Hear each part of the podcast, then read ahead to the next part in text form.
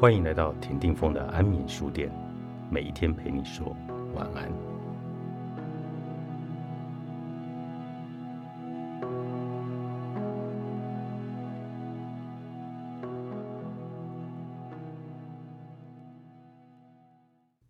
疗愈的基础在慈悲，你不见得每次都办得到，但是重点在于不断朝此目标前进，不要放弃尝试。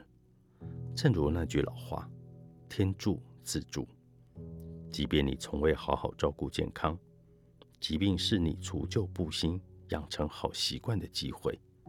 好好吃饭，戒烟，不酗酒，运动，静心，倾听身体的讯号，活在当下。我相信，生而为人的目的，就是不论有没有被诊断出疾病，都要疗愈自己。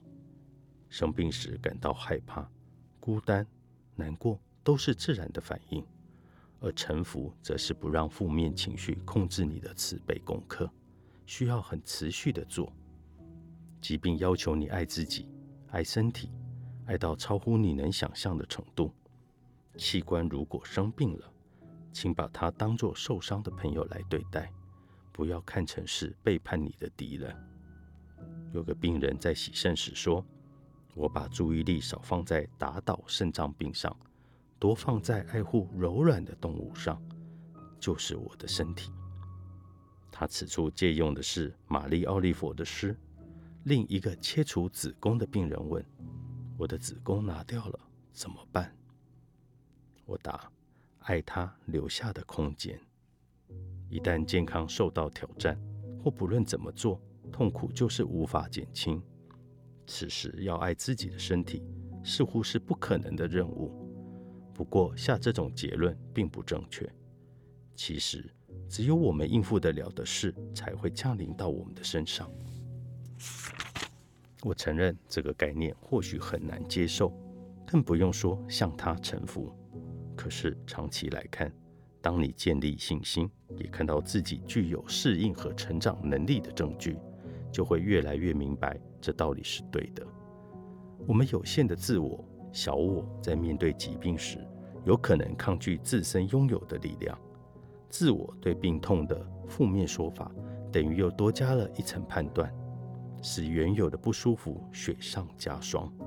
单靠自我，往往抵不过令人生畏的疾病。我受不了了，这太不公平了。为什么要被病魔折磨这么久？这类反应固然有道理，但于事无补。为有效地对付病症，你要放宽视野。怎么放？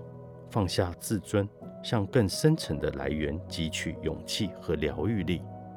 我会告诉各位，启动大我的方法。大我与灵性直接相通，这两者为治疗而结合的力量相当的强大。向病痛臣服的唯一办法，就是一步一步来。臣服是与病痛和谐相处，不是抗拒。抗拒可能加大痛苦，顺着病症流动则会减轻痛苦。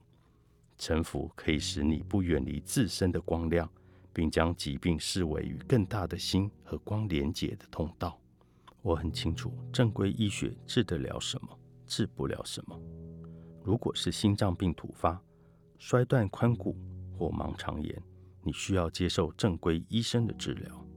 科学已有许多长足的进步，像是癌症的诊断治疗，不必全身麻醉的内视镜手术，以及维护视力的镭射疗法。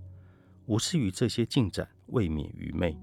然而，正如前面提过，有太多正规医学解释不了的东西，包括直觉与能量疗愈，以及其他有用的辅助疗法，例如。针灸着重弹性的瑜伽、静坐、整肌，疾病是透过正规及辅助形式来接近无限的疗愈能量的机会。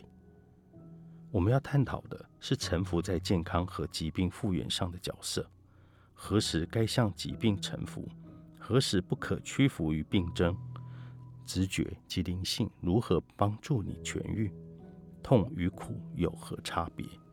什么是抗拒？如何克服？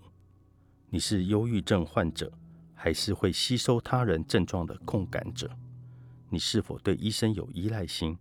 怎么善用本身的自愈力？我们虽在生理病症，但也会谈到疗愈的情绪因素，如眼泪就是健康的臣服方式。当你学着与疾病和谐相处，便能更快与更不费力的痊愈。疗愈完全与流动和勇气有关，它是相信自己和自体的再生能力。中国谚语说：“危机就是转机。”希望各位借此机会，找到你原本不知道你真正拥有的力量。